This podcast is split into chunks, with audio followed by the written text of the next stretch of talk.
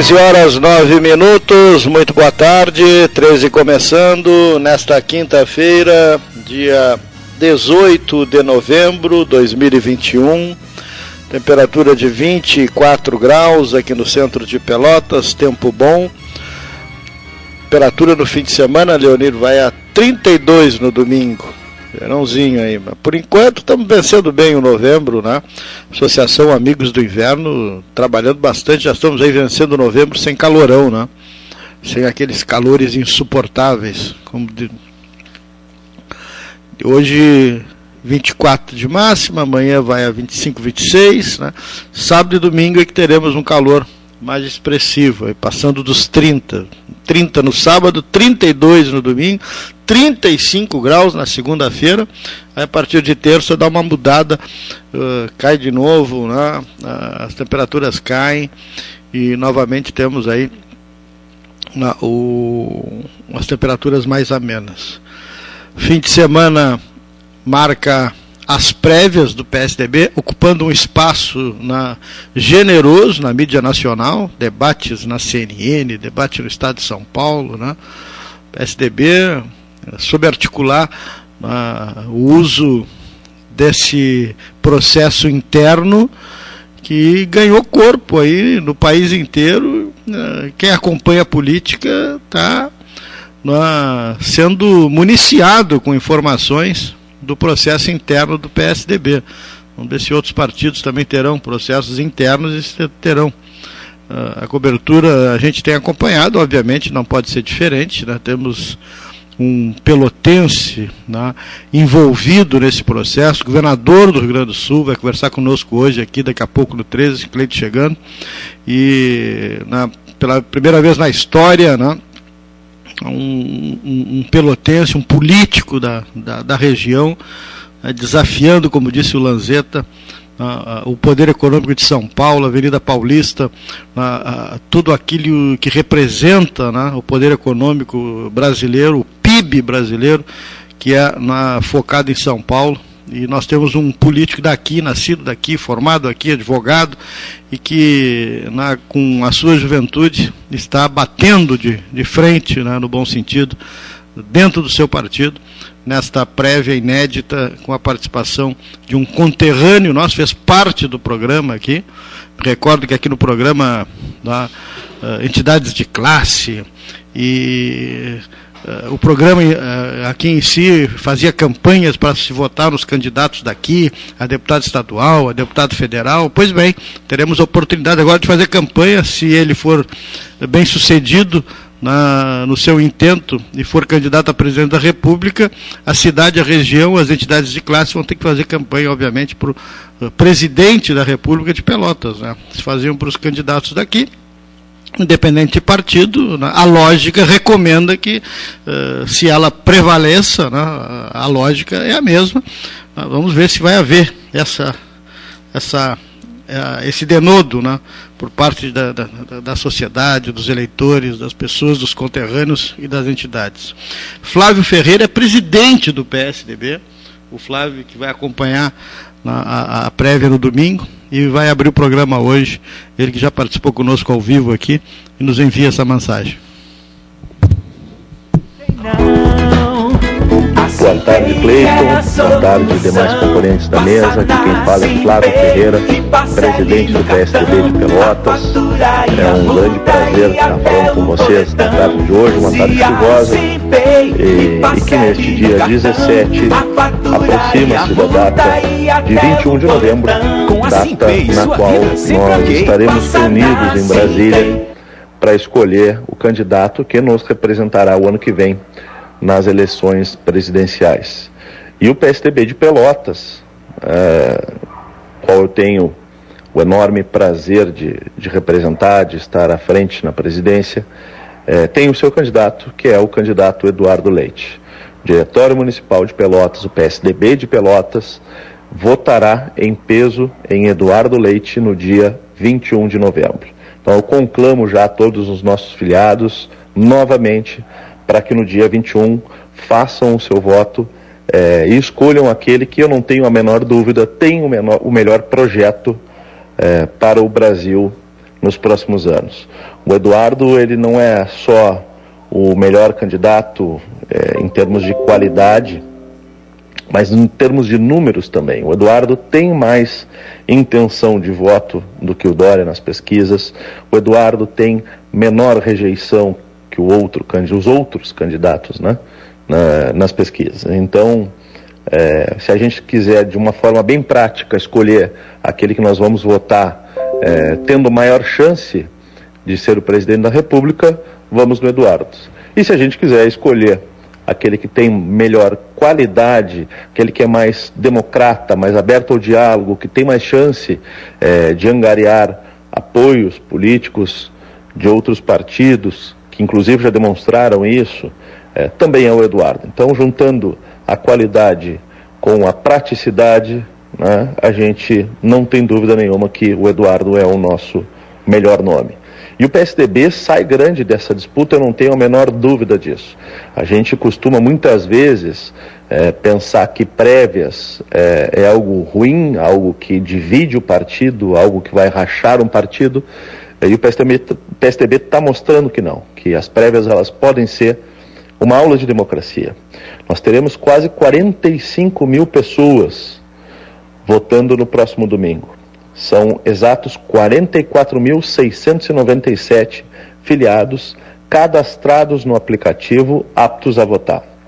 Rio Grande do Sul é o segundo maior estado no número de, de inscritos, são 3.895, isso representa em torno de é, 9% de todos os inscritos. Um número expressivo, é verdade, e, mas um número, de certa forma, é, bem menor se a gente comparar o de São Paulo, que ultrapassa os 20 mil. No entanto, isso não é motivo para que a gente é, ache que a eleição está ganha pelo candidato de São Paulo, João Dória. Não é verdade. Por quê? Porque há as nossas prévias elas são divididas em quatro. Os, os, os eleitores são, estão divididos em quatro grupos, cada um com um peso de 25%, é verdade, mas esses grupos têm é, entre si pesos diferentes. Aqueles que têm mandato, evidentemente, têm um maior peso. Então, estamos aqui em Pelotas absolutamente é, otimistas com a possibilidade de vitória do, do candidato Eduardo Leite, estamos confiantes, é, estaremos entre algumas pessoas é, do partido lá em Brasília, a prefeita Paula Mascarenhas estará em Brasília, deputado Daniel Tserciak, deputado Viana, as nossas maiores lideranças estarão em Brasília. Eu, presidente, também estarei em Brasília para acompanhar este processo e, e tenho certeza absoluta que sairemos de lá, primeiro, com, contentes com a vitória do candidato Eduardo Leite, indicado, quem sabe, a ser o nosso próximo presidente da República, candidato a presidente da República, mas acima de tudo com um sentimento cívico de dever cumprido de ter participado ativamente, de ter visto é, uma aula de democracia. Então é com este sentimento que nós vamos a, a Brasília, imbuídos de fato do nosso dever cívico, de, de, de dar a nossa contribuição, ajudando o, o Eduardo a conseguir essa indicação e então que ele possa disputar as eleições do ano que vem, apresentando um projeto que vai transformar esse país porque é isso que a gente quer, é isso que a gente precisa. Cleiton, por hoje era isso. Um grande abraço, tudo de bom para vocês e uma boa, um bom resto de semana. Grande abraço.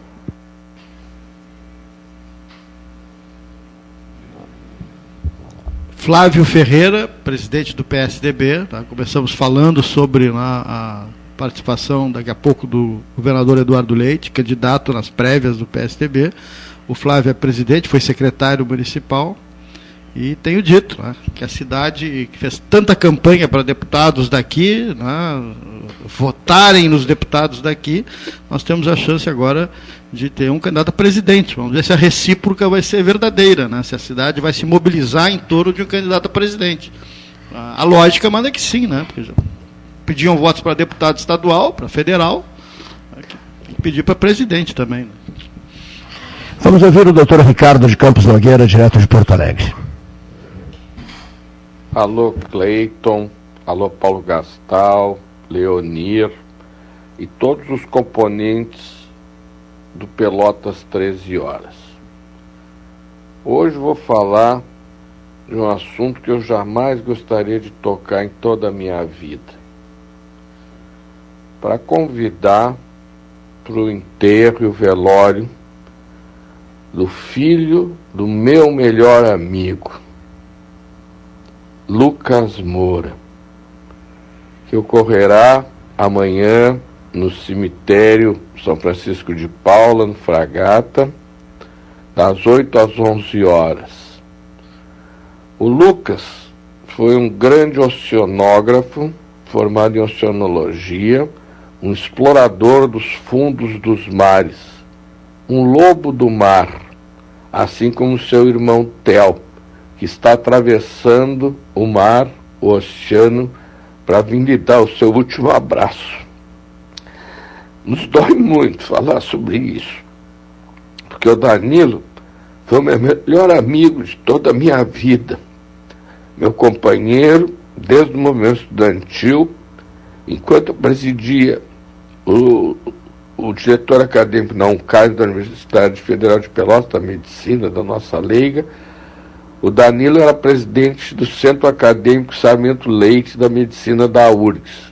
E desde aquela época, juntos, nós lutamos pela democracia, pelas liberdades democráticas, pelas eleições diretas e o Danilo veio, depois de formado, para Pelotas, que é a nossa querida e amada Pelotas. Danilo, um bageense de quatro costados, uma figura que todos que conheceram o veneram.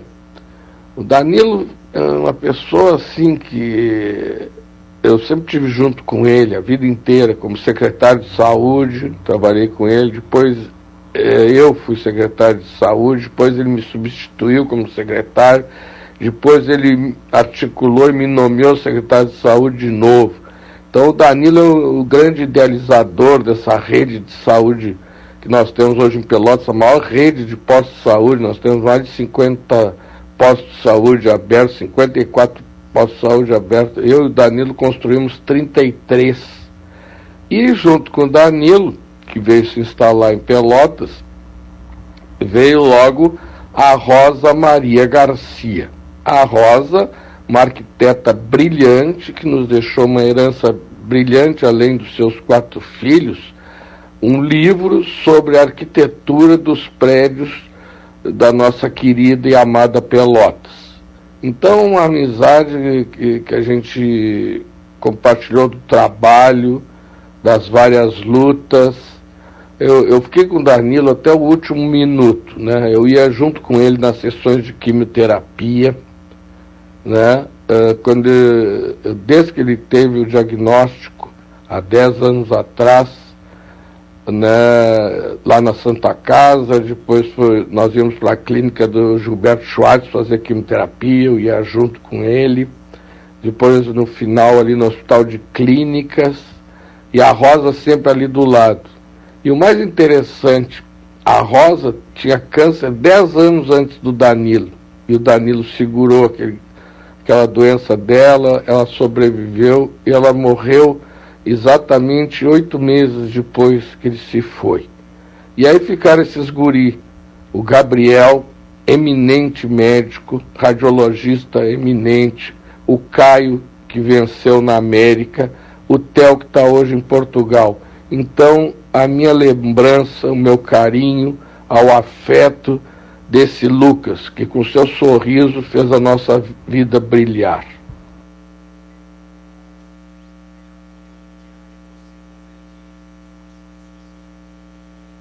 Só tipo de registro aqui, na, evidentemente que a gente conversa aqui no, nos intervalos, né? É, eleitores na, na, para o 21 de novembro, um milhão? Um milhão? Não, de um milhão e meio de filiados. De um milhão, certo. É. O, o, PSDB tem um milhão e meio de filiados no Brasil. Estão cadastrados para votar é. 44.695. Pouco, né? Tá? Então não chega é. nem a 5%. Né? Pouquíssimo, né? né? Pouquíssimo, né? Destes filiados, 26 mil estão no estado de São Paulo, ou seja, metade desses filiados.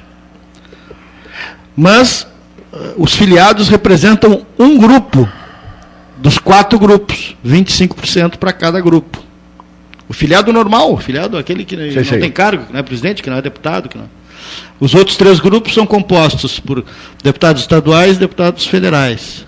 Depois tem outro grupo composto por governadores, ex-governadores, ex-presidentes, e depois os uh, que são integrantes dos diretórios. Então, tão, são, teoricamente, você tem que fazer campanha em quatro grupos, em quatro setores. Você, você acha que está tá em aberto o processo tucano, é isso?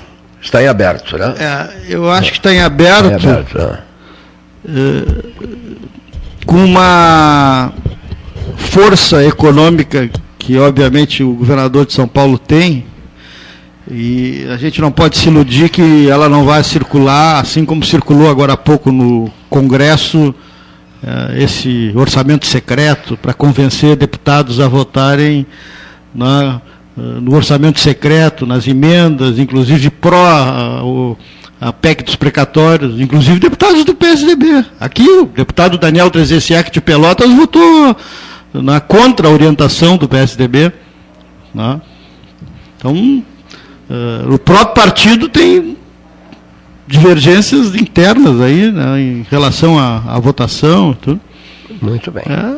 Olha aqui só, Paulo, vamos, aberto, ouvir, vamos tem... ouvir o Gonzales, depois vamos contactar Porto Alegre. Só a título de registro, vamos receber um telefonema de Porto Alegre, só a título de registro que é necessário que seja dito aqui. O, o Lucas Uh, Moura, filho da Rosa do Danilo Rolide Moura, que faleceu, que morreu ontem, uh, uh, o corpo dele foi embalsamado. Né? Tudo foi coordenado pelo radiologista, o médico radiologista que atua em Santiago e Porto Alegre, que é o que permanece no Rio Grande do Sul, o Gabriel que conversou muito com o padrinho do, do, do Lucas, eh, Alexandre Brito, padrinho de batismo do Lucas. Então, eh, decidiram embalsamar o corpo do, do, do Lucas para esperar pelos irmãos, o Theo e o Caio, que moram nos Estados Unidos e em Portugal. Né? Eles, eles, eles estão voando, vão descer à meia-noite no aeroporto Salgado Filho, em Porto Alegre. Depois, um automóvel irá buscá-los em Porto Alegre e eles chegarão pela manhã o Lucas será velado das 8 às 11 e será sepultado às 11 horas. Houve uma decisão, um pedido já que havia sido feito há mais tempo pelo Lucas, de que ele gostaria de ser sepultado junto com seus pais, Rosa e Danilo Rolê de Moura, falecidos em 2012 doutor Danilo, filho de Bagé, e a Rosa, professora da arquitetura e urbanismo, doutor Danilo, pediatra, um homem que desenvolveu, desenvolveu uma atividade gigantesca na, em, em, favor de crianças é, com, com, síndromes, com problemas, né, Gastal? Até uma grande homenagem foi prestada a ele pela Universidade Federal de Pelotas, lá no tempo do Antônio César Gonçalves Borges. Então, esse é o registro necessário que precisa ser feito aqui. O sepultamento do Lucas de Moura ocorrerá amanhã, sexta-feira, às 11 horas. Né? para esperar a chegada dos irmãos dos Estados Unidos e de Portugal. Dito isso, vamos ao depoimento do Dr. José Fernando Gonzalez. Boa tarde a todos. Tudo bem, querido? Cara, que merda.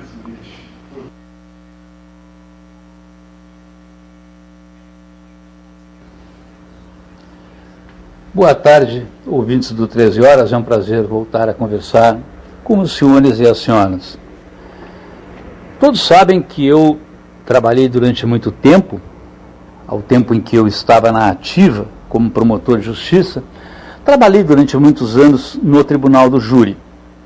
E lidando lá, então, com crimes via de regra, crimes de morte, que são os crimes julgados pelo Tribunal Popular no nosso país.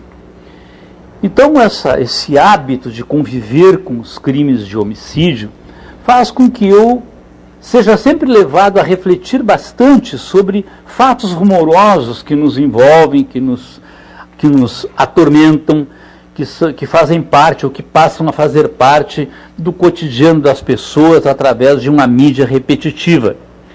Me refiro especificamente aqui ao caso da Boate Kiss. Este Caso triste, trágico da cidade de Santa Maria, que vitimou tantos jovens e que agora se anuncia irá levar a julgamento pelo Tribunal do Júri de Porto Alegre quatro pessoas, quatro homens que seriam, segundo o Ministério Público, os responsáveis por aquelas mortes e por aquelas então tentativas de morte dos que sobreviveram lá na boate. Ninguém discute que o caso da Kiss é uma grande tragédia. O caso da Kiss é uma tragédia e como tragédia resulta de uma série de costuma resultar de uma série de fatores. Custa crer ou fere a lógica do homem médio, me refiro ao homem médio como aquele que não é vinculado à lida do direito, aquele que é de outra área, médicos, engenheiros, arquitetos, padeiros, motoristas, farmacêuticos, todas as demais pessoas que não são da área do direito. Só um segundinho.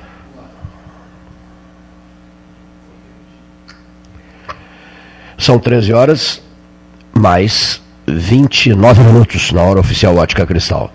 Salão Amarelo, Palácio do Comércio.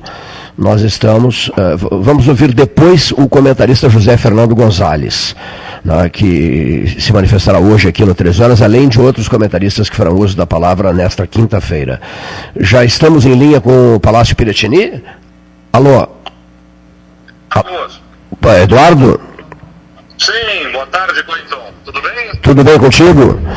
Pra... Tudo bem com os amigos do 13? Tocando barco aqui, um dia muito quente. Tá? Um dia muito quente. Calor. Saudade, saudade dessa mesa aí, saudade da nossa querida Terra de Pelotas. E do chá verde, não sei se do chá verde ah, chinês. É. Esse chá verde chinês que só encontro aí na mesa do 13 horas. E claro, com uma caneca especialíssima, né? Eu espero que esteja sendo bem utilizada aí. Tá, sim. Todo, todo o pessoal que, que é fã do Eduardo, torce pelo Eduardo, é, pede para beber né, o chá verde chinês na, na, caneca. Cada integrante da equipe sempre teve uma caneca, né? Agora o chá mudou para sul-africano. O chá agora é sul-africano, que é maravilhoso. Um chá, um chá, eu tenho que provar é, isso agora. Então, vou me organizar para poder ir em breve aí, participar presencialmente e poder desfrutar o, o, o novo chá aí. Governador Eduardo Leite, na ponta da linha, falando do seu gabinete em Porto Alegre. Olha aqui, eu percebi um clima aqui na entrevista para o 13, de meia hora, de muita cordialidade do João Dória em relação ao Eduardo Leite. No programa, ouvi isso, né? É, ele extremamente cordial, dizendo, olha, nós estamos acima de tudo e de diferenças e de atritos que possam surgir, etc. É, eventuais ações de outros políticos, enfim, é, porque o que interessa é a unidade partidária. O senhor pensa o mesmo, governador? Cleiton. A gente tem discutido agora nessas prévias do partido. É, eu tenho meu entendimento é de que a discussão é sobre quem tem mais capacidade eleitoral. Nesse momento, acho que as pessoas ainda estão discutindo é, outros assuntos que não as eleições, né? Elas estão preocupadas com se vai ter comida na mesa, se o, o preço é, das, do alimento, da energia, do combustível, a inflação que está tirando o poder de compra, o desemprego que não cede. É, tem tantos outros temas que estão agora preocupando a nossa população, estão, estão menos preocupados com a eleição. Eu diria o seguinte: a população ainda não sabe bem o que quer na eleição, porque não tem com clareza um debate eleitoral. Mas ela já sabe o que ela não quer. E isso é, nas pesquisas, é, possível de se ver através da rejeição que cada candidato tem.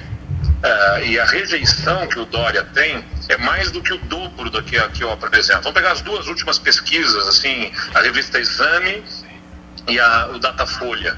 Nós os dois temos o mesmo patamar, até na revista Exame eu apareço um ponto percentual à frente dele, mas a rejeição a ele é mais do que o dobro da minha rejeição. Eu ainda sou uma figura bem menos conhecida do que ele, ou seja, com mais possibilidades de crescimento. É isso que eu tenho destacado ao partido. Nós temos mais chance de crescer para furar essa polarização do Lula e Bolsonaro e, e viabilizar um projeto do PSDB. É, essa é a discussão. Agora, claro, nós somos do mesmo partido, nós temos certamente muita convergência sobre agenda para o país, o que, que deve ser feito, quais são os caminhos que devem ser trilhados. Só que antes da discussão da agenda vem a discussão de quem que consegue eleitoralmente se comunicar melhor com o eleitorado, para poder viabilizar um caminho alternativo a esses que estão aí. Essa é a discussão que está mais presente no PSDB nesse momento e que vai se tomar a decisão no próximo domingo. Eu até aproveito o ensejo, antes de. Eu tenho outras perguntas depois a encaminhar ao governador Eduardo Leite, para pedir ao Paulo Gastão Neto, nosso companheiro de trabalho, que tem os números e fez umas avaliações uh, hoje, comentando na abertura do 13. Paulo, por gentileza, uns números que o Paulo tem, eu gostaria que ele trocasse ideias com o Eduardo Leite uh, nesse momento. Boa tarde, governador. Tudo bom? Boa tarde, Paulinho. Eu só fiz um esclarecimento aqui para o nosso ouvinte sobre na, a, a, formatação do processo eleitoral ah, nos, quatro, nos quatro grupos de 25%, e, enfim, porque há, há uma ideia né, de que ah, o que tiver mais voto ganha. E não é, não é assim que funciona o processo eleitoral. Eu fiz apenas essa ponderação junto ao nosso ouvinte para que ele pudesse entender como é que é o processo eh, que o senhor sabe bem como funciona. Inclusive, na, eh, a candidatura sua está explicando bem para o público, eu tenho visto no, no, Instagram. Né? Mas depois tem uma pergunta em relação a já um futuro processo. Quer, quer falar alguma coisa sobre isso?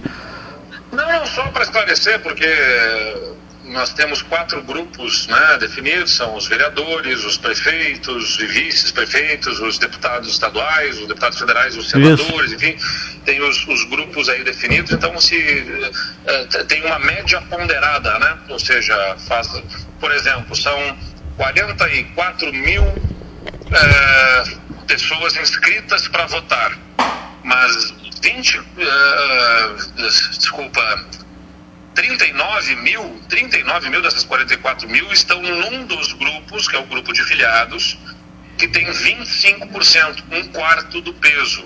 Então, essa, é, é, esse, esse peso desse grupo, é, ele acaba tendo um peso menor no grupo, no, na, na, no resultado final. Isso foi uma fórmula que foi encontrada para poder distribuir melhor os pesos das regiões do Brasil, porque senão, né, uma região, um estado, como é o estado de São Paulo, pelo tempo que o PSDB governa lá, uh, na estrutura que o partido tem lá, uh, desequilibraria esse jogo. E o, e o candidato que vai emergir desse processo não pode ser um candidato de um estado, ele tem que ser um candidato do Brasil. Né? Então, a fórmula encontrada foi essa em que há uma compensação desse, desse peso e dessa estrutura partidária mais concentrada em alguns locais, distribuído de uma forma melhor através desses grupos eleitorais. E é isso que também nos dá uma chance ainda maior né, de ganharmos essas prévias agora no próximo domingo. Ah, agora a minha pergunta é, é no sentido assim, no pós-prévia, eu, eu, assisti a sua participação no, no, na Band News, no, no, Canal Livre, e depois vi um comentário do, do, do, do, Fernando Mitre, mas aí já sem a sua participação em relação à terceira via, que é uma, uma pauta que está sendo bem difundida. Só que o Mitre diz que tem várias terceiras vias, tem aí Ciro, agora apareceu o, o, o juiz Moro, tem o PSDB que se credencia, depois tem aqueles partidos menores, enfim.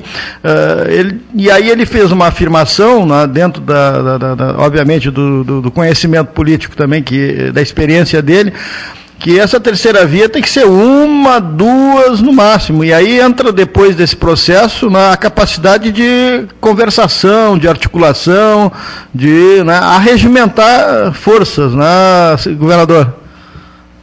Não, com certeza. Agora, nesse momento, é natural que os partidos políticos, né, eles buscam protagonismo, estejam apresentando, sim, sim. colocando as suas cartas na mesa, vamos dizer assim, apresentando os nomes que têm, buscando construir condições para que se tornem protagonistas. Mas eu confio que no momento apropriado, mais à frente, mantido o diálogo entre essas eh, candidaturas e os seus partidos, a gente consiga construir convergência para viabilizar uma, uma maior unidade né?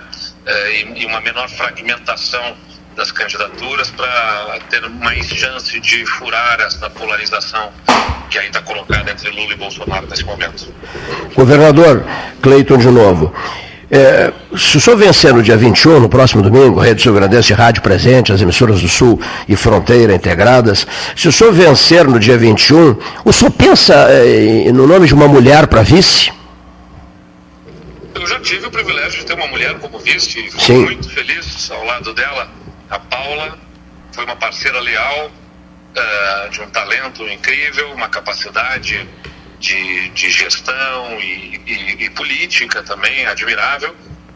Fui muito feliz ao lado dela. Eu acho que um tanto quanto for possível é assim, interessante ter uma mulher como candidata a vice, até porque o máximo que se possa colocar da diversidade do povo brasileiro na chapa é melhor, né? Claro que não cabem todas as diversidades, todas as diferentes culturas, eh, regiões, gêneros e, e- e tudo mais, e, e crenças religiosas, né? Eu digo, o Brasil tem muitas diferenças. Eh, você não consegue colocá-las todas em duas posições que são as que tem, de presidente e vice.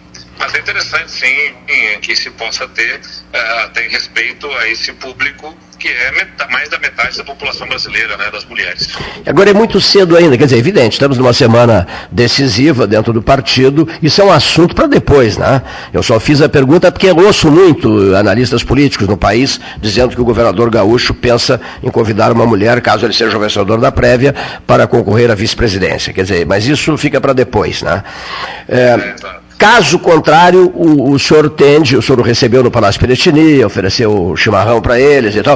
Caso contrário, o senhor vai compor. Vocês vão, vocês vão compor ao natural né, para o processo eleitoral ou não? Ou, ou- existe a possibilidade de lá ser uma surpresa eh, por parte do governador gaúcho? Olha, Cleiton, eu faço política com muita tranquilidade, né? Minha, minha carreira, ela foi é, de uma ascensão bastante rápida. Vocês conhecem como ninguém isso, né? Como poucos. É, até bom lembrar aqui, eu, eu, eu, quando eu decidi não concorrer à reeleição e apresentei isso, né, como prefeito, não concorrer à reeleição, muita gente dizia que era um erro absurdo, assim, que eu ia perder a oportunidade de me consolidar e consagrar politicamente, porque tínhamos um mandato que tinha uma boa aprovação, uma excelente aprovação junto à população de Pelotas, e que isso seria um momento de consolidação de uma força política.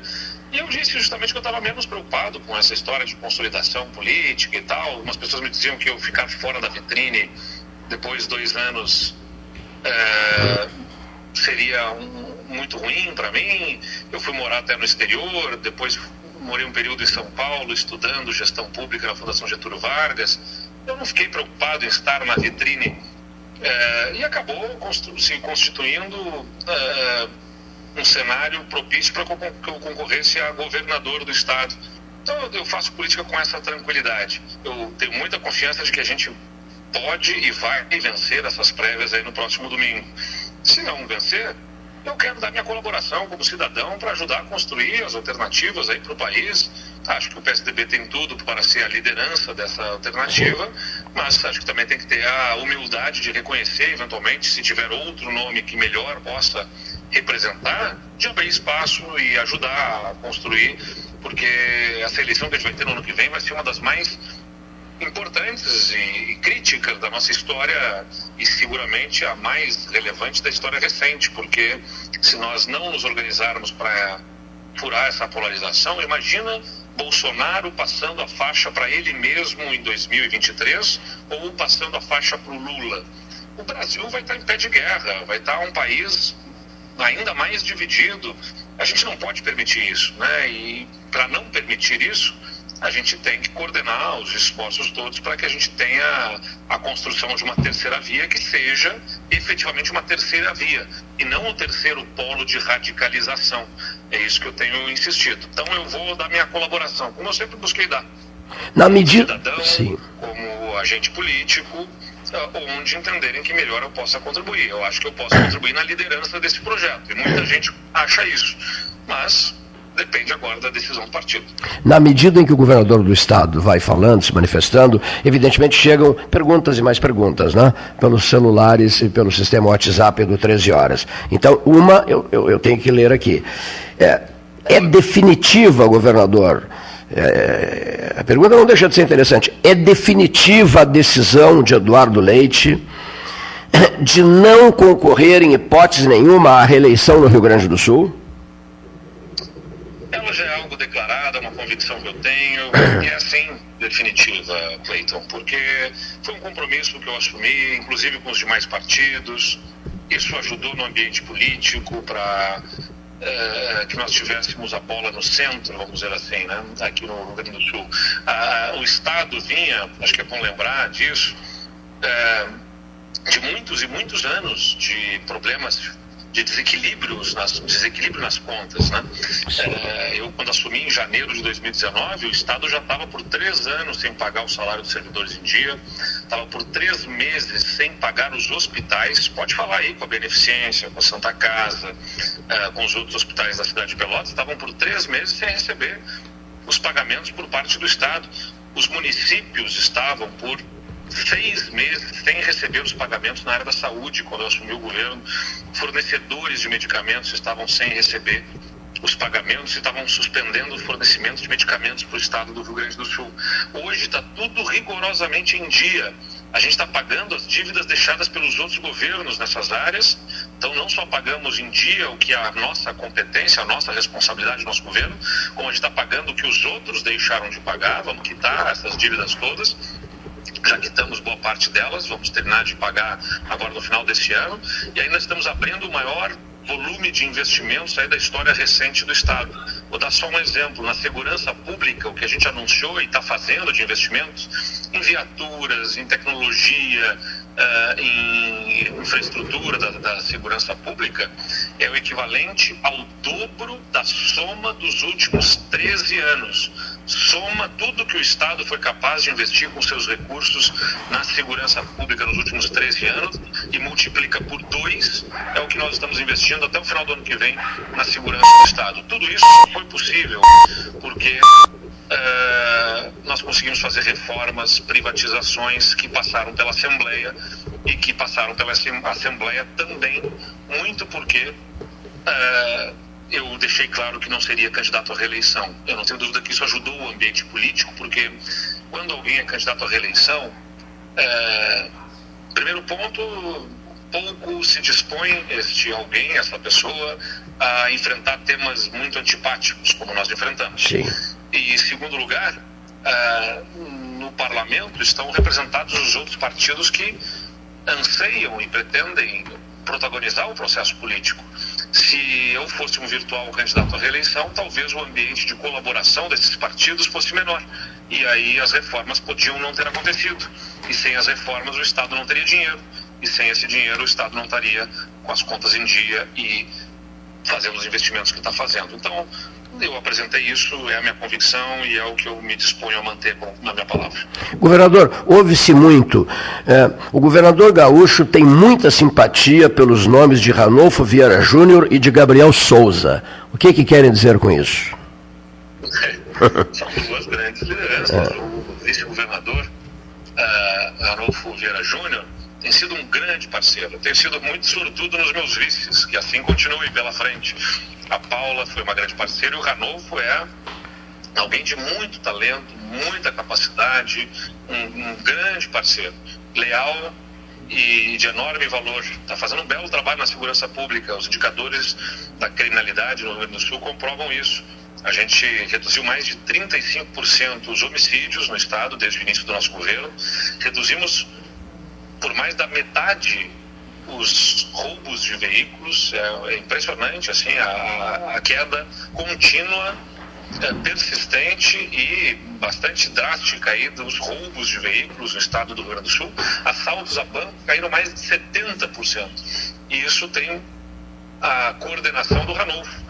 Eu comando, acompanho as reuniões todas, mas é o Ranolfo quem cumpre no dia a dia as tarefas e organiza esse trabalho é, e que tem dado muitos bons resultados. E eu não tenho dúvida que ele seria um grande nome na sucessão. Isso é algo que vai ser debatido no partido, é, né, diante das circunstâncias da composição da nossa base. Da parte do PSDB, é um nome né, deveria ser o sucessor. É, agora nós temos outros parceiros, temos aliados que nos ajudam a governar. O MDB é um deles. E dentro do MDB, não tenho dúvida que o nome do atual presidente da Assembleia Legislativa, o Gabriel Souza, que é um, um jovem político, talento, foi líder do governo anterior na Assembleia, hoje é presidente da Assembleia Legislativa. É, tenho tido a oportunidade também de conviver com ele e observar que é um político de grande talento, com muita capacidade, que também tenho certeza que é um bom nome aí, que pode dar contribuições uh, ao Estado e também em outras posições. Paulo Gastal, de novo, governador. Eu tenho dito aqui no programa e repetido uma frase que foi na, dita pelo Luiz Ricardo Lanzetta, um jornalista já da velha guarda, que mora muito tempo em Brasília, mas é pelotense, e fez uma referência interessante, e eu tenho na, nos meus espaços comentado que o fato de Pelotas, um pelotense, um conterrâneo nosso, jovem, eh, já se propor a enfrentar o, poder econômico da Avenida Paulista e eh, bater de frente, né? o que já é difícil para um próprio paulista, né? já é um fato inédito na, na política pelotense, na República, no Império, não, não tivemos eh, esse embate. Né? Eh, como é que está sendo essa, uh, essa, essa, essa briga, no bom sentido, de convencer né, a Pauliceia, o pessoal do, do, do do, do, do, poder econômico a, a, ouvir o discurso de um jovem governador gaúcho? O Cleiton, que é aficionado pela história, vai poder me ajudar, mas eu, eu tenho lembrança, o último governador pelotense, nascido em Pelotas, foi Carlos Barbosa. Carlos Barbosa, é, é, nascido em Pelotas. E, e acho que da zona sul do estado, talvez também tenha sido o último. Teve algum governador pelotense antes, uh, ou da região sul, na verdade, uh, do estado depois? Teve o Colares, mas de Bagé, né, da fronteira, né? Sim. É. Mas assim, é. o que eu tenho dito é o seguinte, né? O é. Colares, claro, é de Bagé, mas uh, a diferença é que ele fez vida pública em Porto Alegre, né? Sim, Foi sim. Feito de Porto Alegre e daí se constituiu para ser governador. Saído da região sul do estado para ser governador do estado, uh, eu, eu, não me lembro ali de outro, outro político. E, cá entre nós, a gente entende por que a nossa região, infelizmente, se deprimiu economicamente uh, ao longo do século passado por uma série de fatores. E isso constituiu também uma fragilidade política para nós. Né? A fragilidade econômica também nos, nos eh, levou a uma fragilidade política e poucos acreditavam que poderiam alguém, um político, ex-prefeito de Pelotas, se tornar governador do estado. Uh, nossa região estava até com dificuldade para eleger deputado, que dirá eleger um governador. Uh, nos últimos 40 anos, desde a redemocratização, os políticos se revezaram entre políticos constituídos em Porto Alegre ou em Caxias do Sul.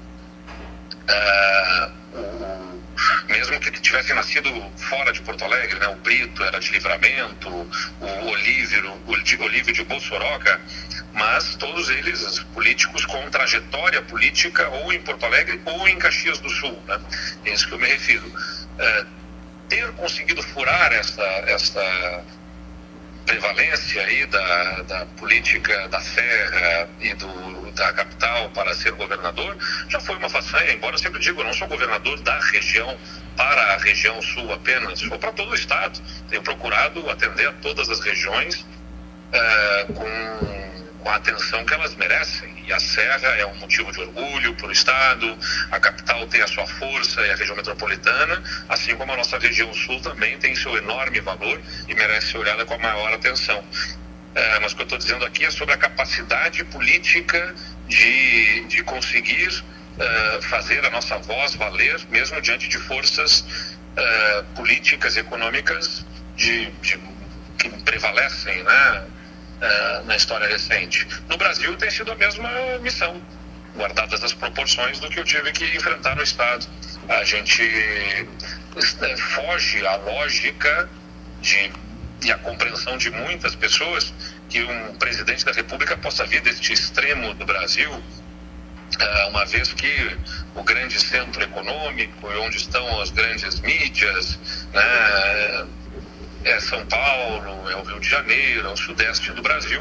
Então, sempre se olha com alguma reticência, alguma desconfiança.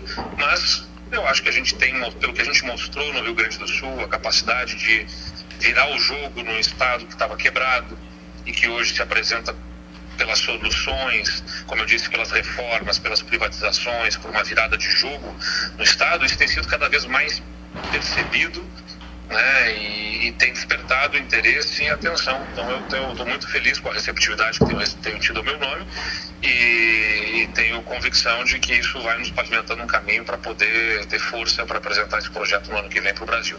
É, então, logo passe né, esse processo, a pauta principal do momento, não há dúvida, governador, é a questão da economia. Né? Nós estamos aí com ah, uma série de, de, de, de, problemas que merecem um enfrentamento uh, efetivo e direto. Né? Mas eu agradeço, vou passar para o Cleito aqui novamente. Muito bem, vamos dar sequência aqui nessa conversa com o governador Eduardo Leite, eh, que está em seu gabinete em Porto Alegre. Governador, eh, qual é o grande orgulho do senhor, até aqui, em quase três anos de governo?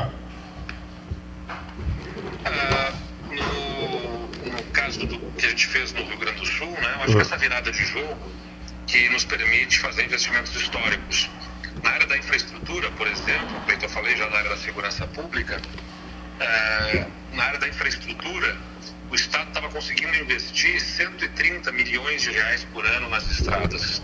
Não é nada para a necessidade das estradas do Rio Grande do Sul. A gente consegue agora fazer um investimento de 1 bilhão e 300 milhões de reais. Tá para sair o edital, se é que já não saiu, da duplicação da entrada de Rio Grande. Sim. É, uma, uma, são cerca de 8 quilômetros, se não me engano, ali naquele trecho, que é um, um, um assim, uma, um sufoco para os rio-grandinos e para os pelotenses que né, vivem sua vida integrada também a Rio Grande. Eu me lembro sempre, Cleiton, da luta tua por essa irmandade Pelotas e Rio Grande, é, e a luta pela duplicação, Pelotas Rio Grande, sempre estão presentes aí na mesa do 13, e ela foi feita, a duplicação, mas ela ainda tem esse gargalo, tanto o acesso ao porto, por um lado, que é obra federal, na parte no trecho do lote 4, chamado ali da 392, precisa ser duplicado ainda, essa é uma competência federal, mas para quem vai acessar a cidade, a entrada da cidade, que é uma estrada estadual, e que nós vamos duplicar o dinheiro está assegurado, a licitação está saindo agora e essa obra começa no início do ano que vem, a duplicação da entrada de Rio Grande, assim como nós temos o acesso a Cerrito, também sendo concluída a obra de pavimentação e outras obras de pavimentação, Pedras Altas, uh, que vai ser feita toda a pavimentação do acesso ao município, e são várias obras que estão acontecendo pelo estado todo por conta dessa retomada da capacidade de investimento. Um outro exemplo que a gente tem aí em Pelotas é a obra para um novo pronto-socorro municipal, um hospital de pronto-socorro. Né? Não apenas um pronto-socorro, mas um hospital de pronto-socorro, com todos os leitos de retaguarda para dar suporte aí ao atendimento de saúde da população da zona sul do estado. A gente vai ter um investimento de mais de 50 milhões de reais do governo do estado, né? na parceria com a prefeitura.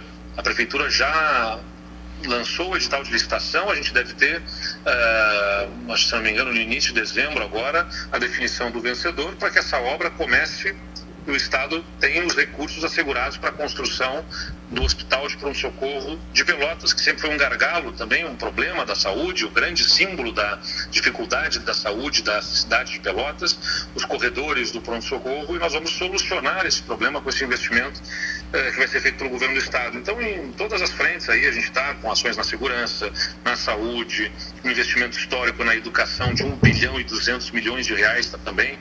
É, graças às reformas que nós fizemos, é, tivemos que tomar medidas antipáticas, né, mexer na previdência, mexer na carreira de servidores públicos, não são temas simpáticos, as privatizações, mas tudo isso está nos ajudando agora a ter essa condição de fazer investimentos que vão mudar a vida das pessoas. Quando o senhor falou no Cerrito, eu confesso que eu experimentei um desencanto. O senhor não disse que Cerrito é, é o piercing do mundo.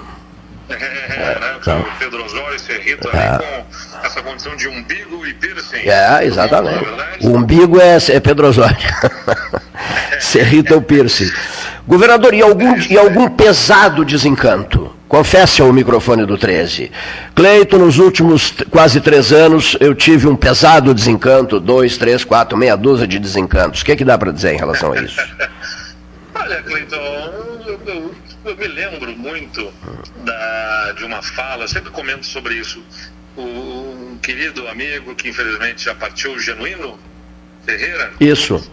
É, hein? Genuíno Ferreira, isso mesmo.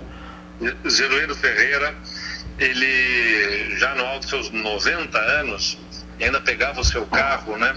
E ia para o Uruguai, viajava, e era sempre uma energia, assim, o, o genuíno. E eu perguntei para ele qual é o segredo dessa vitalidade toda, genuíno. E ele dizia para mim, Eduardo, foca no positivo.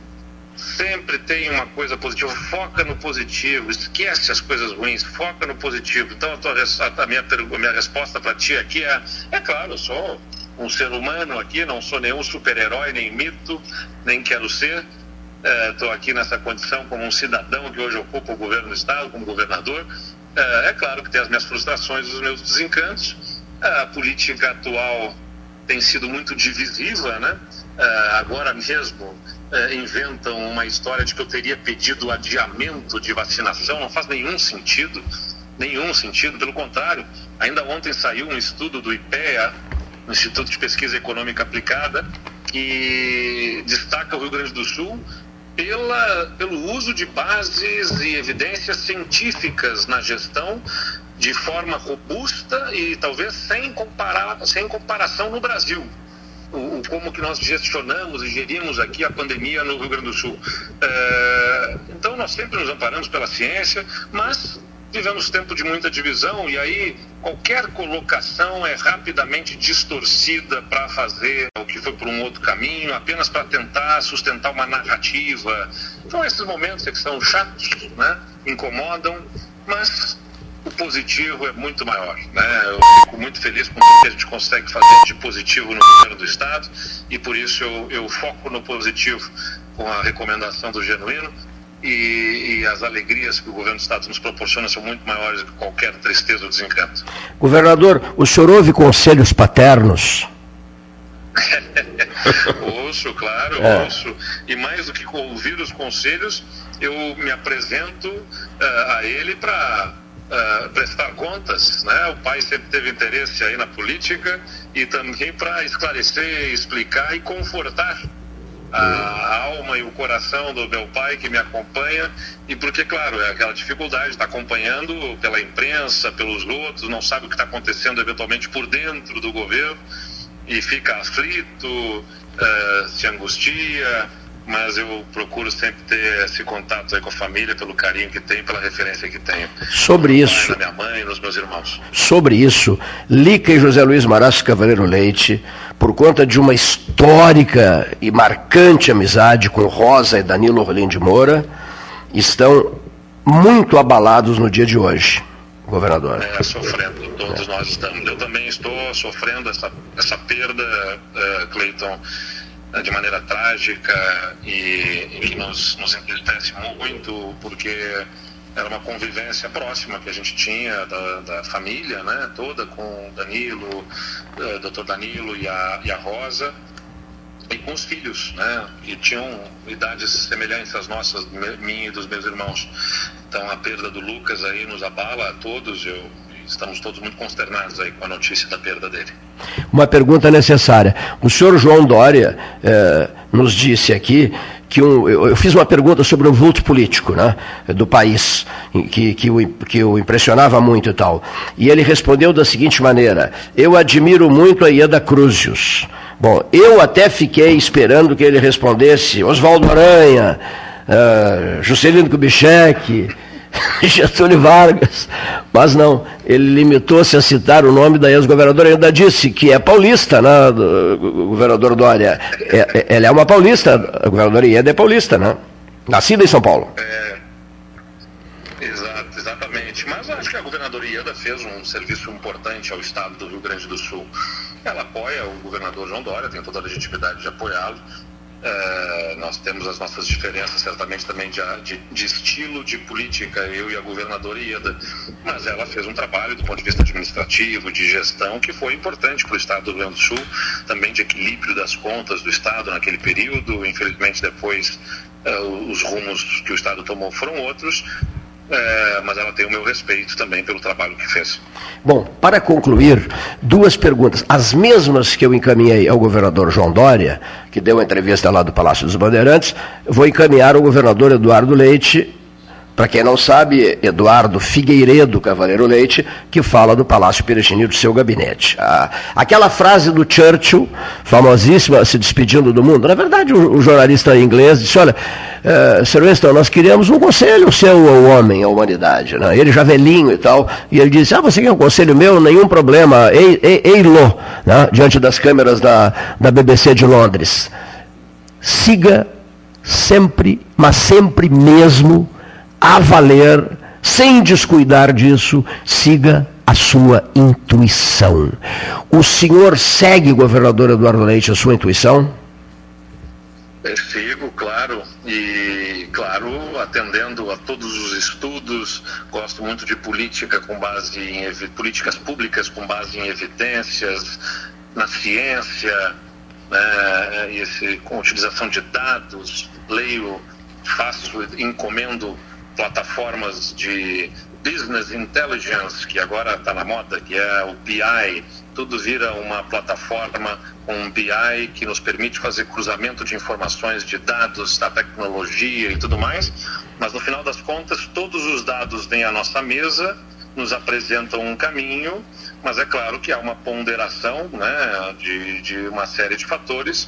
E com todo, toda a instrução que a gente tenha, Uh, a intuição sempre pesa também, sem dúvida nenhuma, na decisão dos caminhos que a gente vai tomar, especialmente em política, porque há muito imponderável na política, né? Quais serão os fatores que vão determinar as, uh, as decisões num processo eleitoral? Uh, você não tem isso matematicamente estabelecido, mas é, é, sem dúvida nenhuma um bom conselho que eu sempre ouvi de ti, Clayton, e que está muito presente aqui na minha vida, pode ter certeza um pedido do 13 horas. Olha aqui, está faltando a visita a, ao Museu Carlos Barbosa Gonçalves em Jaguarão.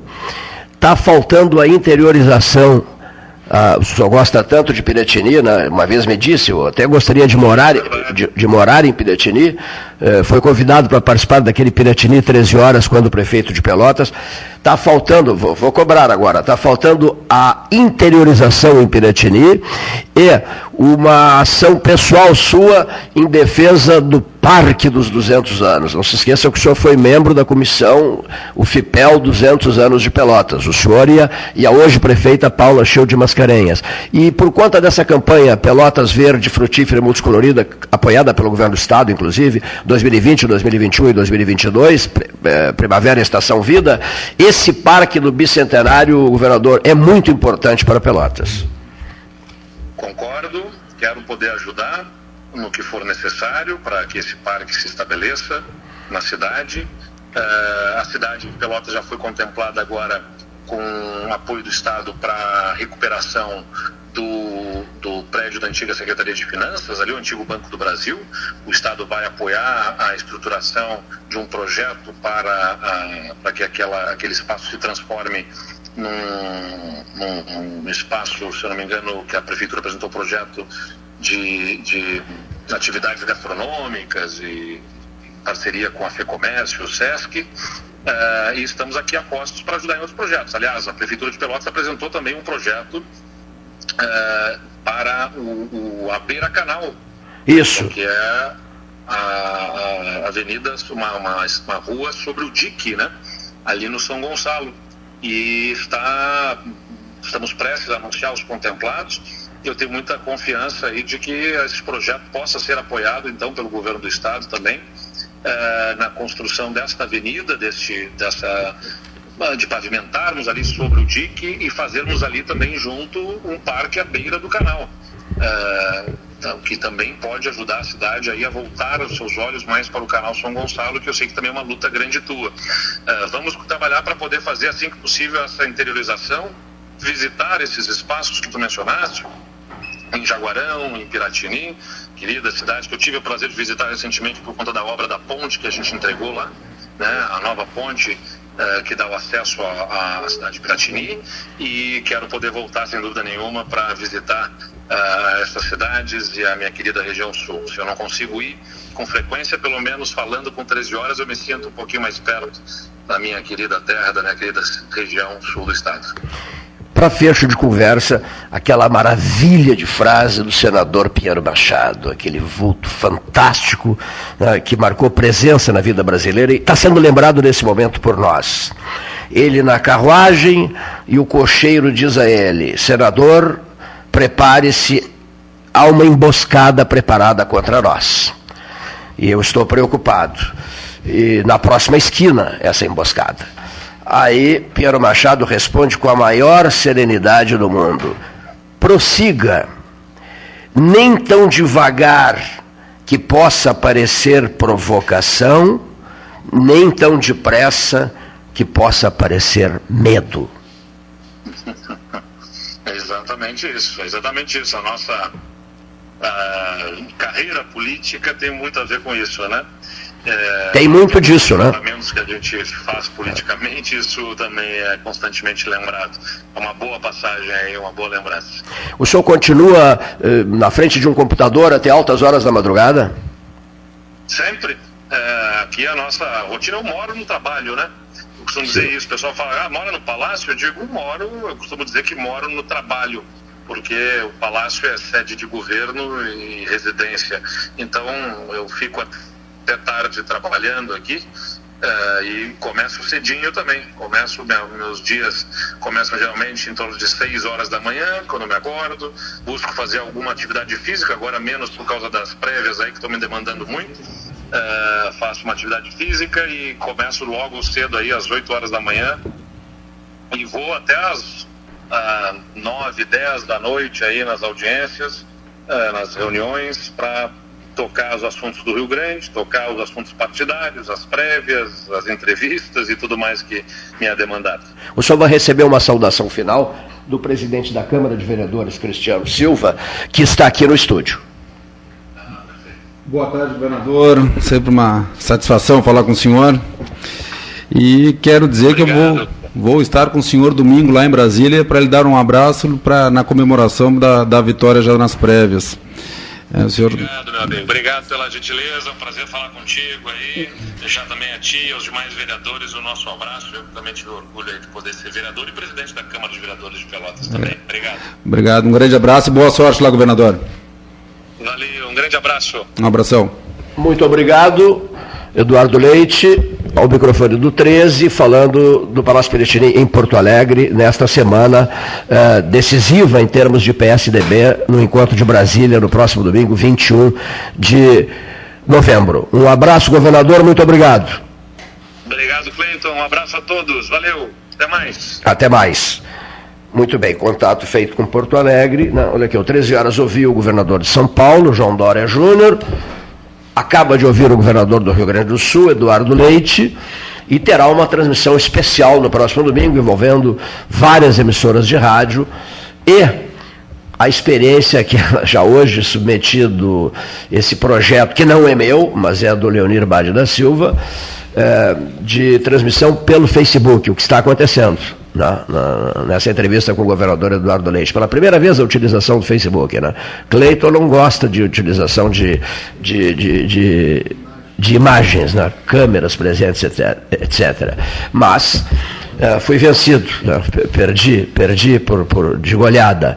E no domingo essa transmissão será também é, realizada com a participação, da, da, com a utilização da rede social, com as emissoras do Sul, do Sul e fronteira do Rio Grande do Sul, realizando esse trabalho diretamente de Brasília. Teremos um grupo em Brasília e um grupo em Pelotas. Dito isso, vamos ao nosso intervalo comercial.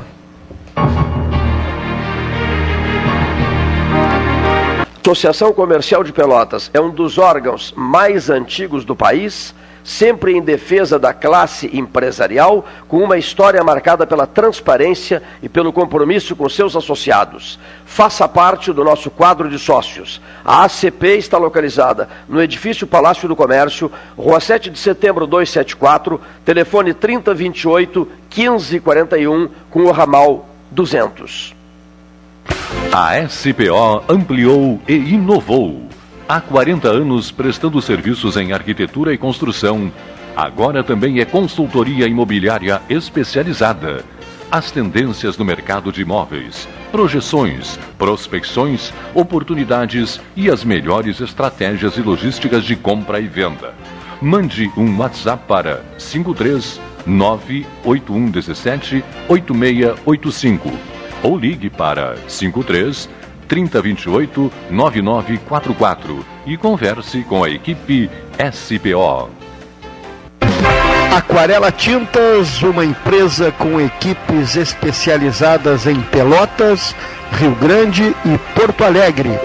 Aquarela Tintas, Rua General Osório, 1259.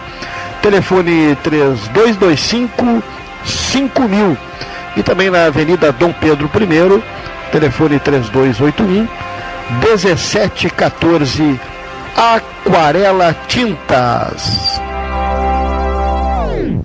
Ferragem Sanches, Barros Cassal 16, Arial. Fone 3228 4188. De segunda a sábado, das 8 às 12 e das 13h30 às 18h30. Material hidráulico, material elétrico, tintas, vernizes, tinners, máquinas serra mármore, furadeiras, cimento cola e ferragem em geral. Ferragem Sanches, Barros Cassal 16, Arial. Promoção Eu Acredito. Você passa no crédito. Banrisul e Mastercard fazem acontecer. 100 mil reais em prêmios, mais mentoria financeira para tirar seus planos do papel. E mais, centenas de prêmios para você agarrar no site da promoção. Atenção para o passo a passo. Cadastre-se no site da promoção. Jogue na máquina de prêmios sempre que usar seu cartão de crédito Banrisul Mastercard, independentemente do valor. Cadastre-se em euacredito.banrisul.com.br. Tu conhece aquele ditado, né? Em terra de vacinados, quem usa máscara é rei. Bah, muito boa.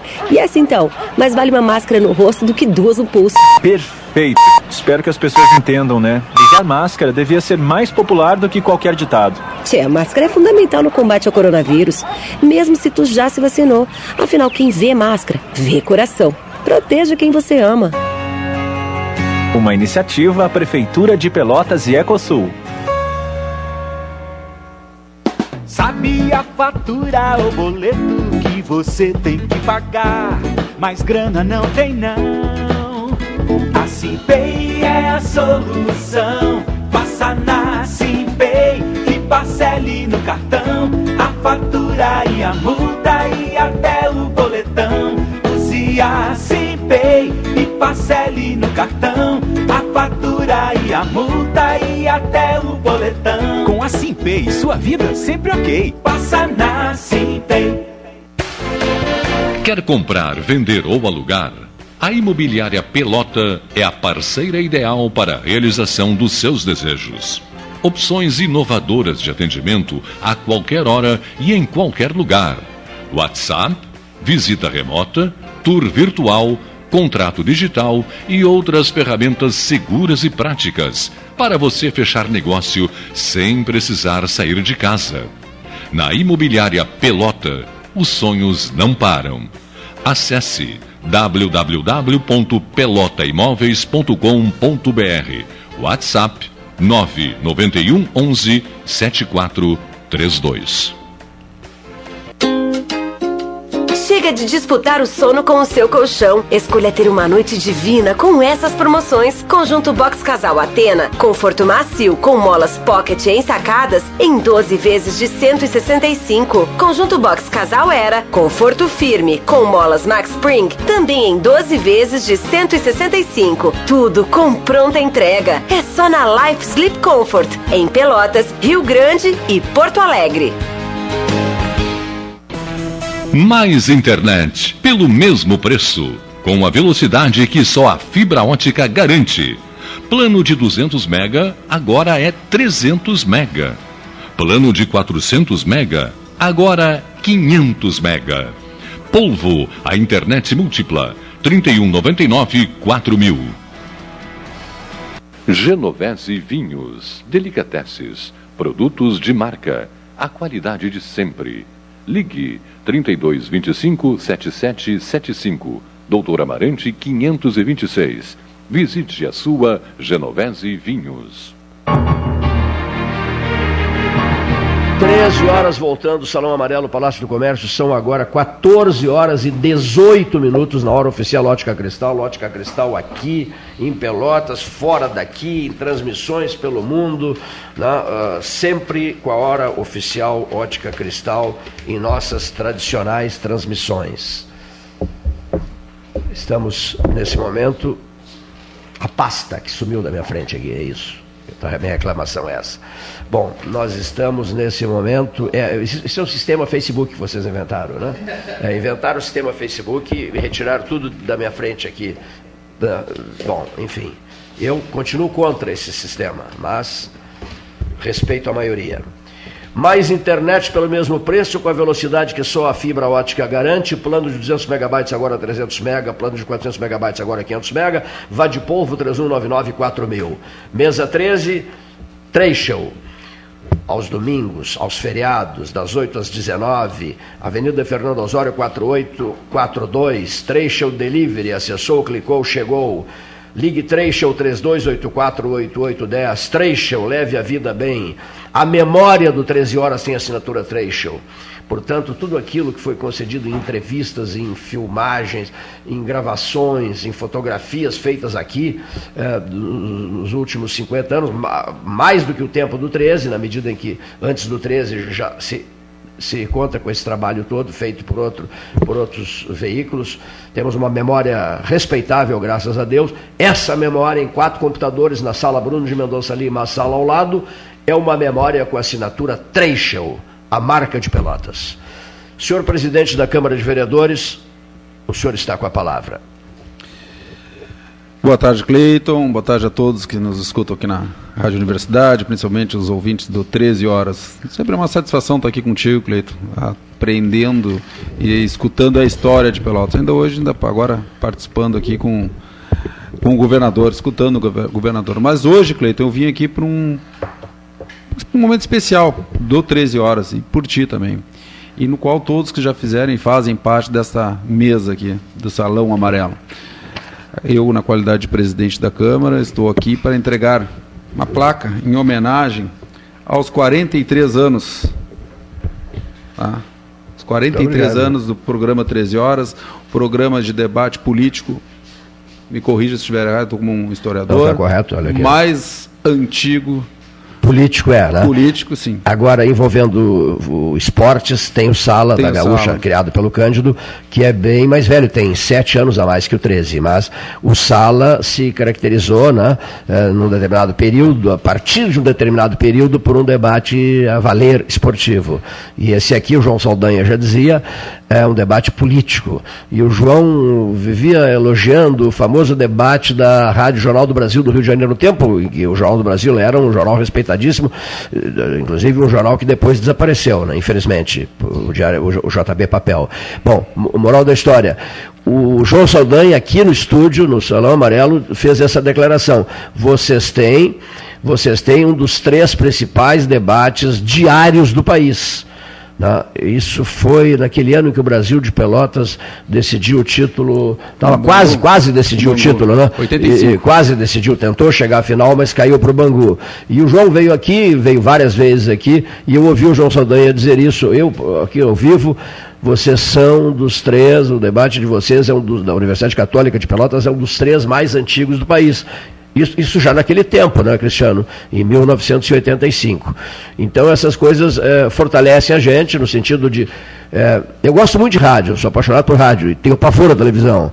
Mas fortalece no seguinte aspecto. Por isso que aquela câmera não vai ter vida longa aqui, aquela câmera não vai ter vida longa. Mas é por isso que eu digo por isso que eu digo que é, é, é, importante a imaginação da pessoa, né? deixar a pessoa imaginar à vontade, e a câmera liquida com isso. Né? Mas enfim, o rádio que eu gosto é um rádio marcado pela poesia, o rádio em que as pessoas, tipo assim, o Chico entra da Muralha da China, eu fiz isso, entrei da Muralha da China transmitindo, não tinha câmera nenhuma, e as pessoas ficam imaginando a muralha que elas querem.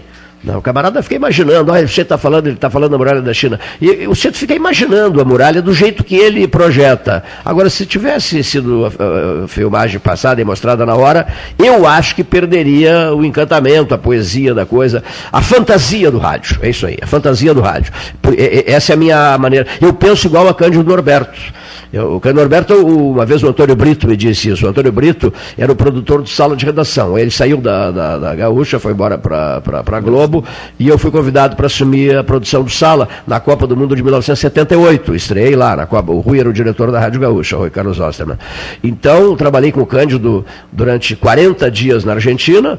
Depois morre Paulo VI. Nós nos, iniciamos viagem para Roma e ficamos mais 15 dias na Itália. Convivemos uma barbaridade. Fiz um longo aprendizado, um, longo não, um precioso aprendizado de vida e de rádio com o Cândido Norberto e o Brito vivia dizendo, me disse várias vezes, Cleiton, ele é o guru de todos nós. Ele é o guru do rádio do Rio Grande do Sul, o jornalista Cândido Norberto. O Cândido se hospedou várias vezes na minha casa. Então eu providenciava, o Iara sempre me dizia, a esposa dele, ele não, ele não fica sem o radinho dele. Aí eu providenciei um radinho, entreguei um radinho para ele, ele dormia com esse rádio. Ó. Acordava na madrugada para tomar cafezinho, para preparar cafezinho e fumar o cigarrinho dele. Né? E depois ouvindo a Rádio Gaúcha, que ele ouvia. Até criou um espaço sobre o tempo em Pelotas, que eu disse, olha aqui, Cândido, é uma barbaridade. Inúmeras cidades do Rio Grande do Sul fazem parte do tempo da gaúcha e Pelotas não. É inacreditável, inaceitável isso. Meu velho, o patrono da imprensa brasileira viveu em Pelotas, porque Capão do Leão, quando Hipólito viveu no Capão do Leão, Capão do Leão era um distrito de Pelotas. É inaceitável que uma terra que valoriza uma barbaridade, o rádio, e Rio Grande também, as duas cidades que vivem em função do rádio. João Saldanha me disse isso. Impressionante a, paixão do Rio Grandino, do Pelotense por rádio. É inacreditável que a gaúcha não tenha o, o, o tempo da gaúcha. E, e, foi num dia bem cedo que eu fiz essa, essa queixa para ele. Dois ou três dias depois, a gaúcha passou a apresentar, né? É, o tempo em Pelotas com o Paulo Gastão Neto né, responsável pelo, pelo tempo na gaúcha. Então, digo isso para agradecer e dizer que o rádio está sempre à disposição de uma comunidade, tem esse dever, tem que saber sentir as dores alheias e levar muito a sério essas e levar muito a sério essas coberturas, eh, digamos assim, no campo da assistência social, no campo da saúde pública as famosas campanhas de sangue, que é uma marca do programa, graças a Deus, né? e estarmos em disponibilidade. Para concluir esse agradecimento pela homenagem que fazes ao 13, eu quero também destacar que nós inventamos esse ano, o Gastal, o Leonir e eu, inventamos o 24H só se tinha o 13H da uma às duas e meia da tarde. Às vezes passa um pouquinho, né? Mas passamos a ter o 24H. O que, é o 24H? Depois de vencida essa uma hora e meia de rádio no microfone, a gente passa a operar no teclado do, do, do computador, aqui o Caetano. E ao operar no teclado do computador, as informações chegam noite e dia. O problema é que não se dorme, né? Eu mesmo tenho dificuldade até para dormir. Tanta ação, tal é o volume de informações que nós temos recebido. É algo espantoso Né? E o, a, o camarada que frequenta a rede social pode perceber isso no próprio Facebook, acompanhando as postagens que eu faço. Né? Então, nós temos, além do 13H, temos o 24H, que é noite e dia passando informações. Esse é o nosso dever, essa é a nossa missão, e esse reconhecimento de vocês, através da tua pessoa, presidente da casa, me deixa extremamente lisonjeado e agradecido. Eu até, mais uma vez, eu quero, é uma honra te entregar este prêmio a ti, já o Leonir, o Paulo Gastal, e como disse, a todos que fazem e já fizeram parte desta mesa. Mas eu quero dizer, comparando ao sala de redação, quem é que tem o, o mesmo mediador há mais tempo? Ah, pois é. Eu, então, é o mesmo... Mas o 13 já teve, olha aqui, ó, Luiz Carlos Vaz já comandou o 13, é, uh, Henrique Medeiros Pires já comandou o 13, Paulo Francisco Gastão Neto já comandou bons períodos o 13. Eu acho que o Volney Castro Lembra-se, Leonir? Volney Castro já comandou durante transmissões internacionais. O Volney assumiu o 13, ficou comandando o 13. Quer dizer, inúmeros colegas e amigos já passaram por aqui coordenando, coordenando o debate 13 horas. Mas eu, eu entendo o que, é que tu queres dizer. Em relação a grandes, grandes, grandes, grandes períodos, né? É, o Sala teve vários apresentadores. Uh, até que envolveram pessoas do rádio jornalismo e envolveram comentaristas esportivos, né? Vários passaram. Agora, o grande vulto do rádio do Rio Grande do Sul, Cândido Norberto, eh, eu sempre levo na mais alta conta por duas razões. A primeira razão, ele criou o Sala um homem de Bagé, um filho de Bagé, criou sala, né? criou sala de redação. E, e, e, num segundo momento, valendo destacar o trabalho admirável que ele desenvolveu no rádio jornalismo do Rio Grande do Sul. Foi, inclusive no futebol, foi narrador de futebol. Né? Constituiu-se num dos meus melhores amigos ao longo da minha vida, e juntos fomos para Roma, transmiti a eleição de um Papa, né? no dia Uh, Paulo VI morre em 6 de agosto de 1978 e fomos para a Itália, na sequência, transmitir a eleição do Papa João Paulo I, o, o, o, cardeal de Veneza, Dom Albino Luciani, patriarca de Veneza, eleito pontífice no dia 26 de agosto daquele ano. Uma curiosidade, eu visitei empresas em Pelotas, num total de 25 empresas, eh, pedindo para realizar uma transmissão da eleição de um Papa, coisa que nunca havia ocorrido antes, porque a rádio nem existia. Depois de criada a rádio da Católica, da Universidade Católica, era o primeiro pontífice que, que desaparecia, né? Giovanni Enrico Anto... Giovanni Battista Enrico Antônio Maria Montini. Paulo VI, filho de um jornalista, e nascido no dia 26 de setembro, dia do meu aniversário. Bom, aí o que, que acontece? Visitei as empresas, todas patrocinaram, mas sabe o que, que eu dizia para os patrocinadores, por toda a cidade? Um, um orgulho meu, eu me dou com Deus e o mundo nessa cidade. E eu dizia, meu amigo, um Papa, um pontificado dura 10 anos, 15 anos, 18 anos, quer dizer, eu só vou voltar aqui daqui a uma década e tal. E todos patrocinaram. João Paulo I foi encontrado morto no Palácio Apostólico no 33 dia do seu pontificado. Ah, aí, aí o Cleito teve que visitar de novo os 25 patrocinadores. Eles me recebiam rindo. Mas vem cá, você não é o camarada que só voltaria aqui daqui a 10 anos, 15 anos, 18 anos. Você está voltando aqui um mês depois, 33 dias depois. Todo, riam, achavam muita graça e todos repetiram o patrocínio. Então, esse Cleito é um devedor. Eu devo a minha história profissional à cidade de Pelotas. E eu já disse isso durante a Covid, para o Cristiano, eu, inclusive eu dei detalhes disso. Eu digo: olha, olhem, é, depois dessa, disse para o doutor Rogério Torres Marques, para o doutor Rafael Calderipe Costa, incansáveis médicos meus, eu disse a eles: eu sou agora para lá de devedor. Então, o tempo que me resta, que me restar, ninguém sabe, né? O tempo que me restar será dedicado a grandes ações sociais em Pelotas. Para isso eu estou determinado. Não sou candidato a nada. Vou me dedicar a ações sociais. O 13 fará isso sem Facebook, né? Enquanto for possível, de repente o próprio programa, não sei se vai durar mais um ano, dois, três, não sei, não, ninguém sabe, né? É tudo uma grande surpresa. Essa vida nos apresenta surpresas a cada momento. Então não dá para afirmar nada. Mas apenas uma coisa é possível afirmar: a determinação de fazer um trabalho de gratidão, de agradecimento a Pelotas. Cheguei gurizinho aqui com 16 anos. Né? Então, as coisas que eu, que eu, que eu, que eu digamos assim, marquei o meu nome na cidade, muito bem. Eu reconheço que isso, isso é, é um fato. Então eu só tenho a agradecer por isso, né? Eu, enquanto viver, eu só posso agradecer. Com aquela ideia, o pessoal das três vendas, eu tenho grandes amigos das três vendas, e sempre eles brincam comigo. Quando inventares uma cobertura importante, já sabes, tens que visitar as três vendas. Eu morei no Areal 17 anos, adoro o bairro Areal, mas um dia eu vou morar no Fragata. Tá? Eu respeito muito o bairro Fragata. Muito, muito. Não tenho pressa, né, aqui, Caetano, de me mudar. Já comprou residência? De, já tenho residência, ah. sim, já tenho residência, residência comprada.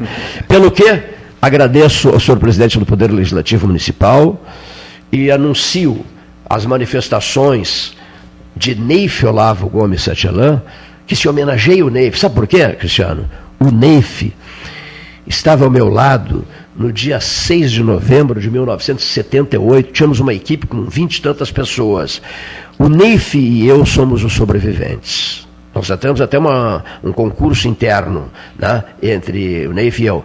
Ou Pedro Osório ou Cerrito, né? O Olimpo, Pedro Osório, eu prefiro chamar de Olimpo, né? O Olimpo ou Cerrito, ou Cerrito ou Olimpo. Quem vai continuar o 13? Olimpo, Cerrito, Cerrito ou Olimpo? Não é uma brincadeira que a gente vem fazendo. Neif Olavo Gomes Santillan, não, os dois sobreviventes até aqui do 13, eh, dos que criaram o 13, vai falar agora e na sequência né, o depoimento do Dr. José Fernando Gonzalez, um dos grandes comentaristas desta casa. Boa tarde, ouvintes do 13 Horas. Boa tarde, Cleiton Rocha. Boa tarde, Paulo Gastal Neto. E, se tiver mais algum membro nessa mesa, sinta-se cumprimentado. Cleiton, eu olhando assim as palavras que estão lá colocadas na Câmara de Vereadores, na parede lá, todo poder emana do povo. Interessante. Sabe que isso me impressiona Está na Constituição. Todo poder emana do povo. E eu fiquei pensando assim: nós, eleitores, somos esse povo. Todos que votam são eleitores. Portanto, são parte do povo que vai ter o poder sobre as decisões que existirem, que acontecerem nos legislativos principalmente Câmara de Vereadores, Assembleias Legislativas, é, Câmara dos Deputados e no Senado. O Congresso está lá, né, representando o povo. Para um pouquinho. Eu disse representando. Ah, é. É que a frase completa é essa: todo poder emana do povo, em seu nome será exercido. Então significa que quando nós vamos lá e colocamos o nosso voto virtualmente na urna eletrônica, e aí colocamos ali o nome de alguém para vereador, para deputado, para senador, enfim, nós estamos delegando o nosso poder para estas pessoas que vão lá nos representar por quatro anos ou até oito anos, como é o caso dos senadores. Interessante. Por quê? Porque quando nós fazemos isso tudo, nós estamos, de uma forma legal, legitimando a nossa vontade por delegação. Ora, se nós estamos fazendo isso, então significa que aquelas pessoas que estão lá nos representando, elas têm que desenvolver os seus pensamentos, as suas ideias, as suas propostas, de acordo com o que prometeram enquanto candidatos e aquilo que elas mostram ser quando vão lá e dizem que querem o nosso voto para nos representar nessas casas legislativas. Muito bem, isto é assim. Essa é a lei. Agora, a pergunta que fica: como é que é a situação de quem vota em alguém que não se elegeu? Bom, aí nós estamos transferindo de novo o nosso voto para representantes do povo que nós, parte desse povo, eleitores, não escolhemos. Tudo bem, é porque essas pessoas, aquelas que são eleitas sem o nosso voto direto, receberam o nosso voto indiretamente através das legendas partidárias a que pertencem esses candidatos eleitos, assim como os que não foram eleitos. Muito bem. Até aí tudo bem. Mas aí tem o seguinte: tem a sobra dos votos. E essa sobra de votos é de alguém que votou num candidato que era de um partido e que representava as ideias deste eleitor, só que, de forma curiosa, esses votos passaram para é, candidatos de outros partidos porque a lei diz que isso é assim. Então, de novo, nós passamos adiante o nosso poder como povo. Bom, até aí tudo bem. Ah, tudo bem nada. Mas até aí a gente suporta.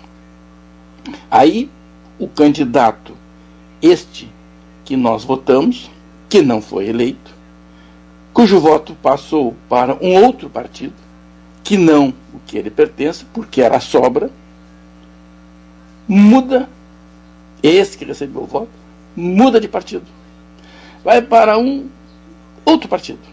Então, de novo, nós estamos delegando, agora já para um terceiro partido, ou quarto, sei lá, né? aquele, aquele voto legal. Mas a legitimidade dessa representação já caiu por terra. Terminou aí o problema? Não. Porque se todo poder emana do povo e em seu nome será exercido, significa que esse poder ele passa para o, o representante através do voto. Mas se este representante, através do voto, a quem nós delegamos essa, é, esse poder, né? se esse representante resolve utilizar um outro poder, este sim, que não recebeu procuração nenhuma do povo, porque não são eleitos pelo povo, como é o caso do judiciário. Então aí, um vereador, um deputado, um senador, não gostando de uma decisão do legislador, por maioria de uma casa legislativa, recorre ao Supremo, por exemplo, e aí muda a decisão do legislador, que é o representante do povo, que é quem tem o poder. Então vejam, as coisas são muito complicadas. Ou se faz uma mudança para que haja legitimidade permanente, né?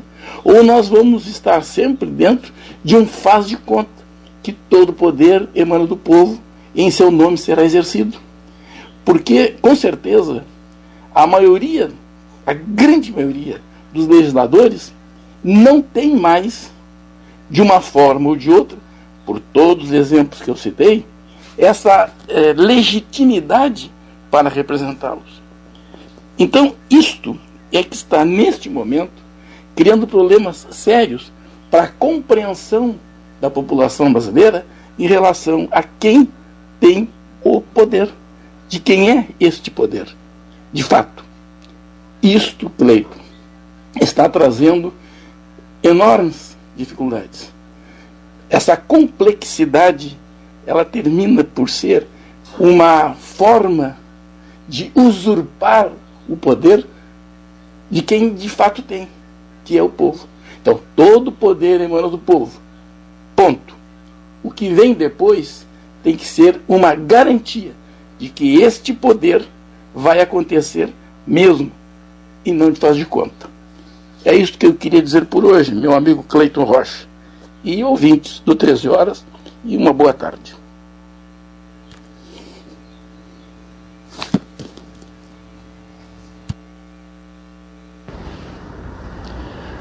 Boa tarde, ouvintes do 13 Horas. É um prazer voltar a conversar com os senhores e as senhoras. Todos sabem que eu trabalhei durante muito tempo ao tempo em que eu estava na ativa como promotor de justiça, trabalhei durante muitos anos no Tribunal do Júri. E lidando lá, então, com crimes, via de regra, crimes de morte, que são os crimes julgados pelo Tribunal Popular no nosso país. Então, essa, esse hábito de conviver com os crimes de homicídio faz com que eu seja sempre levado a refletir bastante sobre fatos rumorosos que nos envolvem, que nos, que nos atormentam, que, que fazem parte ou que passam a fazer parte do cotidiano das pessoas através de uma mídia repetitiva. Me refiro especificamente aqui ao caso da Boate Kiss. Este caso triste, trágico da cidade de Santa Maria que vitimou tantos jovens e que agora se anuncia irá levar a julgamento pelo Tribunal do Júri de Porto Alegre quatro pessoas, quatro homens que seriam, segundo o Ministério Público, os responsáveis por aquelas mortes e por aquelas então tentativas de morte dos que sobreviveram lá na boate. Ninguém discute que o caso da Kiss é uma grande tragédia. O caso da Kiss é uma tragédia e como tragédia resulta de uma série de costuma resultar de uma série de fatores. Custa crer ou fere a lógica do homem médio, me refiro ao homem médio como aquele que não é vinculado à lida do direito. Aquele que é de outra área, médicos, engenheiros, arquitetos, padeiros, motoristas, farmacêuticos, todas as demais pessoas que não são da área do direito. A essas pessoas, alheias ao direito, fere a lógica imaginar que esses quatro jovens que vão ser julgados pelo júri sejam responsáveis por aquilo tudo. Fere a lógica que essas pessoas tenham querido o resultado morte daquelas vítimas todas ou assumido o risco de produzir o resultado morte daquelas pessoas, consentindo com a possibilidade da sua ocorrência. É um absurdo. O Tribunal de Justiça do Rio Grande do Sul, nesse caso da Kiss, afastou essa possibilidade. Disse que ali não, não existe dolo, e sim culpa. Mas o Ministério Público foi ao ao Superior Tribunal de Justiça. E lá no Superior Tribunal de Justiça restabeleceu-se a pronúncia e os réus serão, de fato, julgados pelo júri. Eu tenho conversado sobre o caso da Kiss com muitas pessoas, muitas mesmo. Pessoas que convivem comigo, pessoas da área do direito e de fora da área do direito. E o que tenho percebido nas pessoas é que existe uma, uma uma rejeição à ideia de que aquilo seja de fato um homicídio, um homicídio doloso. Não é homicídio doloso, aquilo no máximo é um homicídio culposo. O caso da Kiss, ele está me parecendo uma espécie de tribunal de exceção, em que se queira condenar as pessoas para servirem de exemplo, jogar a culpa de todas aquelas mortes em quatro pessoas. Mas nós sabemos que muito mais gente poderia ser responsabilizada direta ou indiretamente por aquelas mortes. Quem autorizou a boate a funcionar, quem não fiscalizou devendo fiscalizar, quem mandou colocar aquela espuma tóxica colada nas paredes da boate, que foi o próprio Ministério Público, aliás, toda essa estrutura protagonizada por órgãos do Estado que contribuiu de qualquer modo para que aquele fato acontecesse, na verdade tem sua responsabilidade. Sinceramente, não me parece que o caso da Kiss seja de homicídio doloso, com todo o respeito àqueles que pensam de modo contrário. Mas, não sendo assim, não sendo um homicídio doloso e indo a júri, se houver uma condenação, com pena elevada, como parece que supõe a promotora de justiça, que esses dias deu uma entrevista no rádio e na televisão, falando em 80 anos de prisão, não sei como isso, mas ela falou isso. Se nós protagonizarmos uma condenação por, por espírito de vingança ou para procurarmos bode expiatório, nós estaremos apenas e tão somente produzindo uma outra tragédia. Eu espero que os jurados que vão servir no caso da Boate Kiss tenham a grandeza e de, de perceber que as coisas não são como parecem e de que não se conserta, não se resolve, não se consegue mitigar os efeitos de uma tragédia produzindo uma outra. Muito obrigado e até a próxima, se Deus quiser.